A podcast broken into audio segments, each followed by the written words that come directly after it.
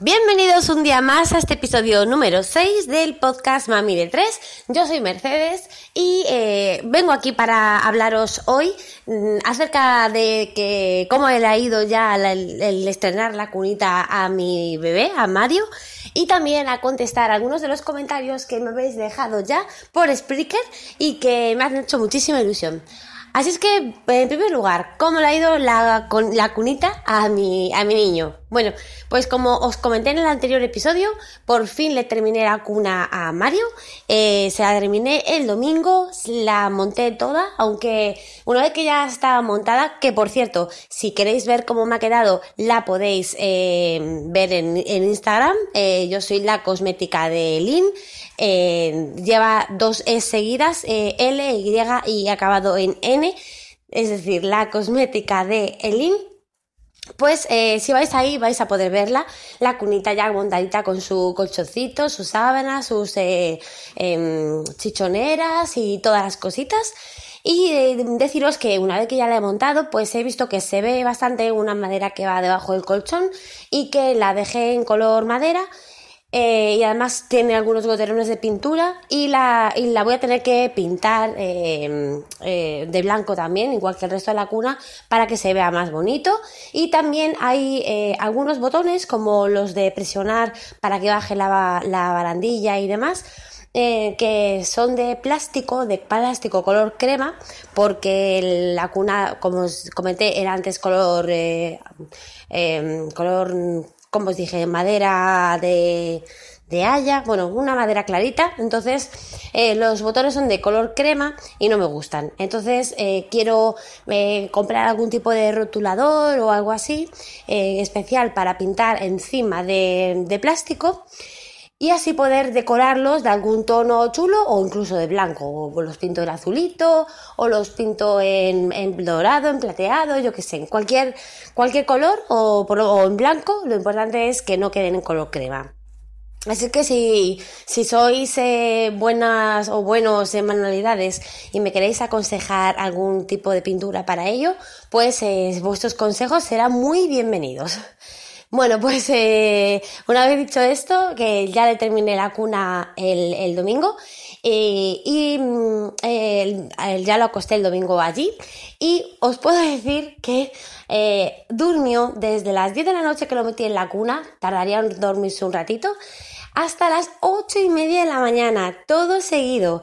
Diez horas y media que durmió un bebé de pecho de tres meses y medio. Bueno, yo estaba alucinada cuando me desperté, yo solo a las siete menos cuarto, dije yo, madre mía, pero se, se me ha muerto el niño o qué le ha pasado? Porque de verdad me, parecía tan extraño que no se hubiera despertado a medianoche para comer como suele hacer, porque él la verdad es que siempre, pues entre las 5 de la mañana, las 6, 4 y algo así, siempre solía despertarse una vez y comer y, y luego se sigue dur- durmiendo. Pero ese día no, así que yo de verdad alucinadísima. Eh, parece que le está gustando mucho la cuna. Eh, luego, eh, esta noche, por ejemplo, sí que se ha despertado a las 4, pero porque estaba incómodo con la barriga, yo creo que anda un poco estreñido y, yo creo que por, eso se despertó más que por hambre, así es que no quiero tampoco ni, ni cantar victoria con lo del domingo, ni, ni, ni pensar que, que no ha cambiado nada como lo que ha pasado hoy.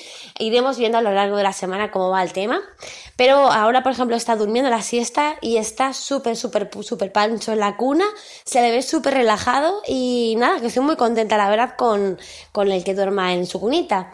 Eh, la cuna la tengo instalada en mi habitación. Y, bueno, que lo que yo os comentaba en el episodio anterior, que él hasta ahora había dormido conmigo por mi comodidad y por su comodidad para el tema de la lactancia, eh, no estoy ni a favor ni en contra del colecho, pero yo personalmente prefiero que de manera rutinaria el bebé su- eh, duerma en su cuna. Que en momentos ocasionales que me lo meta yo en mi cama, pues sí, si está malito, Incluso a veces a mis hijos más mayores los he metido también en mi cama si han estado malitos, porque prefiero tenerlos más vigilados. O por ejemplo hoy, cuando Mario se despertó a las cuatro y media para comer, o bueno, porque estaba molesto o por lo que fuera, pues lo metí en mi, en mi cama y ya estuvo durmiendo conmigo, ahí tranquilito, eh, mientras yo eh, pues también me estaba medio dormidilla y demás estuvo comiendo y medio durmiéndose también a él. Entonces, para mí también es más cómodo eso. Así es que, bueno, eso es el tema eh, de, de, cómo, de cómo ha ido el tema de la cuna. Y ahora vamos a ver el tema, de los comentarios. Por ahora me habéis dejado mm, algunos comentarios, pero eh, voy a... Mm, ay, por Dios, que tengo aquí que me está Voy a ponerlo en silencio porque me están whatsappeando y me están sonando los whatsapps y no me gusta nada. A ver, el primer comentario que me dejaron eh, fue el 2 de mayo y eh, me lo dejó Sune que la verdad es que yo lo conozco porque yo no soy nueva en el tema del mundo del podcasting. Eh, yo tengo otro podcast que es de marketing y se llama Tu Multinivel Online. antes se llamaba Emprendiendo desde casa Ah, y yo ese, ese podcast lo comencé hace dos años o dos años y pico, dos años y más de hace casi dos años y medio comencé yo ese podcast. Lo que pasa que con el tema del embarazo lo dejé bastante de lado, dejé todo lo que es em, esa parte del negocio, porque yo también me dedicaba a ello, pues lo dejé todo un poco de lado. Y mm, el tema del marketing multinivel lo dejé un poco de lado eh, y por eso frené un poco lo que es el podcast. Entonces yo no soy nueva en el mundo del podcasting. Eh, empecé hace 10... Mm, a ver, mi hijo tiene 10 años, pues eh, justo más o menos embarazada de mi hijo. empecé yo con el tema, no antes, antes de quedarme embarazada de mi hijo. Hace ahora hará 11 años este verano me compré yo mi primer Mac, un MacBook eh, y, empecé a aficionarme a los que son los podcasts de tecnología, que me encanta la tecnología. Y desde entonces pues he estado escuchando podcasts de, sobre todo de tecnología y de marketing. La verdad es que nunca había escuchado un podcast que, que fuera acerca de maternidad, ni de infancia, ni de educación, ni nada de eso. Eh, yo no conocía a Madresfera, aunque estoy seguro de que, segura de que si me estáis escuchando vosotros sí lo conoceréis porque es un podcast súper conocido en, toda esta blogosfera mm, eh, que hable de maternidad, tanto lo que es en blogs eh, escritos como en podcast. Y, y bueno, eh, Sune es eh, pues uno de los que mm, eh, graban todos los días Buenos Días Maresfera. Y yo aparte ya lo conocía de oídas, de, antes de escucharlo en otros podcasts. Así es que me escribió y, nada, me daba la bienvenida y muchísima suerte en, en, el nuevo proyecto. Así es que muchísimas gracias, Sune, por tu, por tu bienvenida y a ver si me uno a, a Madresfera pronto y así pues estamos más en conexión. Y luego también me ha dejado varios eh, mensajes. Eh, desde Spreaker también, Mami Futura. Mami Futura tiene un podcast que está realmente genial. Eh, me suscribí en cuanto me llegó el primer mensaje y vi que era también una podcaster y, que tenía un podcast. Me suscribí al podcast, me descargué todo el podcast de, de golpe y me lo he escuchado este fin de semana enterito. Así es que me encanta, me encanta cómo, cómo lo hace. Sobre todo son episodios eh, cortitos, menos los directos que hace que son un poquito más largos. Y son muy interesantes, muy del día a día, cuenta cositas eh, que están muy bien y, y, os lo recomiendo si no lo conocéis. Bueno, pues Mami Futura me eh, escribió en varias ocasiones y voy a, mirar eh, lo, que tengo por aquí. Eh, una de ellas em, eh, comentaba acerca del tema de lo de la lactancia materna o artificial. Me decía que, bueno, que para ella no, no había ningún tipo de debate al respecto, que, más que nada es una polémica que se quiere crear y que para ella tampoco ha sido un gran sacrificio el dar el pecho, ni una atadura. A ver, yo personalmente, el tema de lo del debate quizás eh, fue una palabra un poco aceptada por mi parte, porque es cierto, no hay ningún debate. Está claro que la lactancia materna es mejor que la lactancia artificial.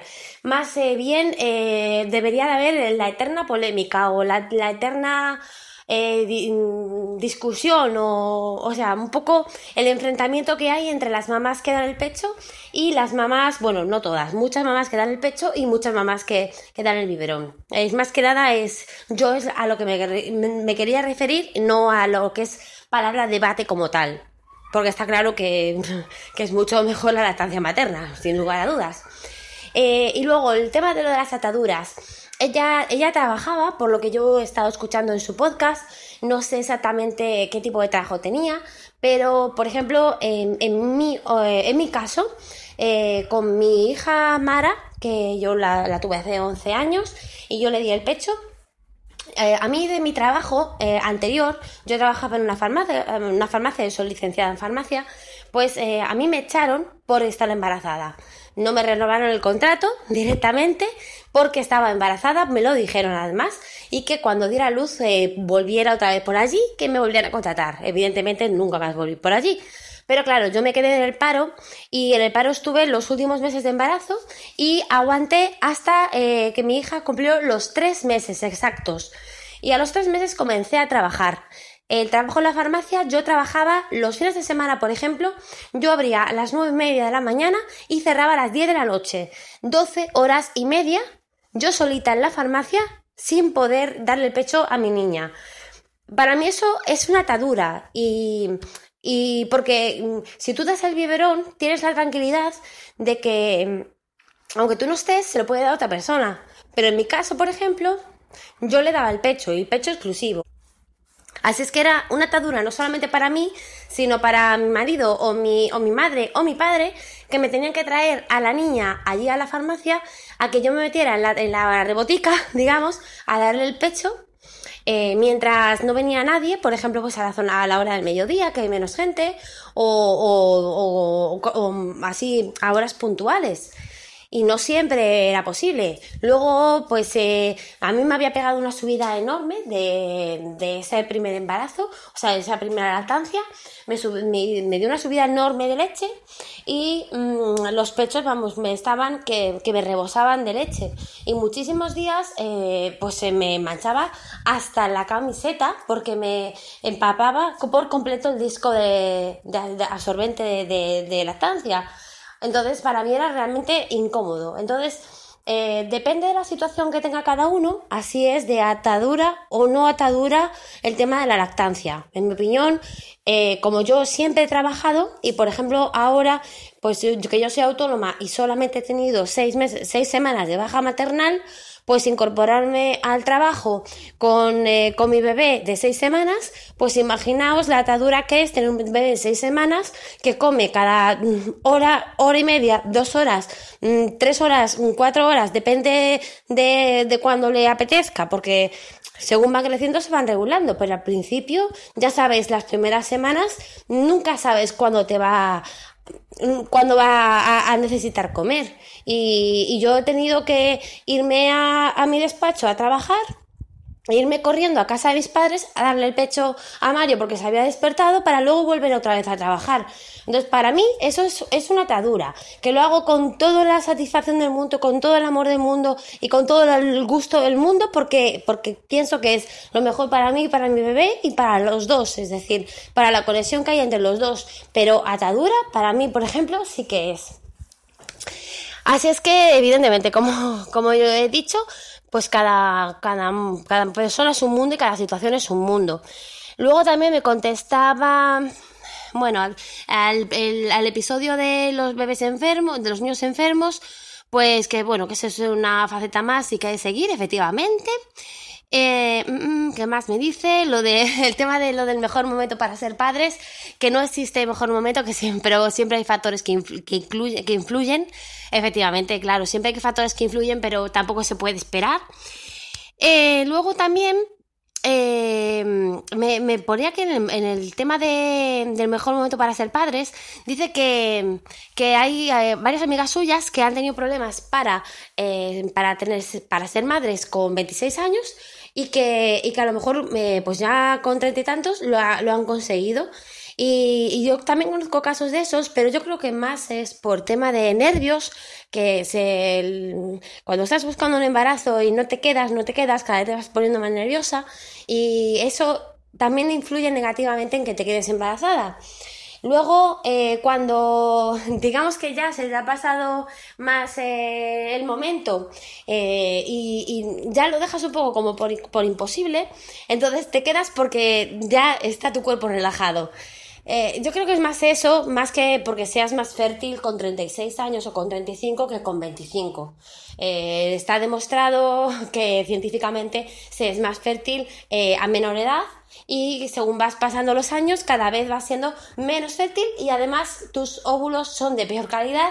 Em, las, em, las gestaciones también son eh, muchísimo más eh, mm, difíciles, arriesgadas, digamos, porque hay más, eh, más abortos, hay más riesgos de malformaciones, de alteraciones genéticas y demás. Así es que yo creo que por ese lado, yo creo que es más el tema de nervios y demás. Y, mm, y nada más. Eh, luego me ha dado algunos comentarios más. Así es que muchísimas gracias a Suni y a Mami Futura por vuestros comentarios. Eh, os invito a todos y a todas a que me dejéis los vuestros, que como he hecho ahora, pues eh, salvo que me digáis que son privados, pues los, los compartiré con, con, todos por aquí por el podcast y los hablaré acerca de ellos, igual que he hecho ahora, para dar mi opinión al respecto. Y que nada, que nos escuchamos en el próximo episodio. Me podéis seguir a través de, mi página web, lacosmeticadelin.com y tenéis ahí un formulario de contacto por si me queréis escribir. También deciros que he registrado el dominio mamide3.com, así es que muy, muy, muy pronto estará disponible ahí una, pequeña sección con todos los episodios para que lo, tengáis mucho más sencillo el tema de contactar conmigo. Espero que os haya gustado este episodio y nos escuchamos en el siguiente. Hasta luego.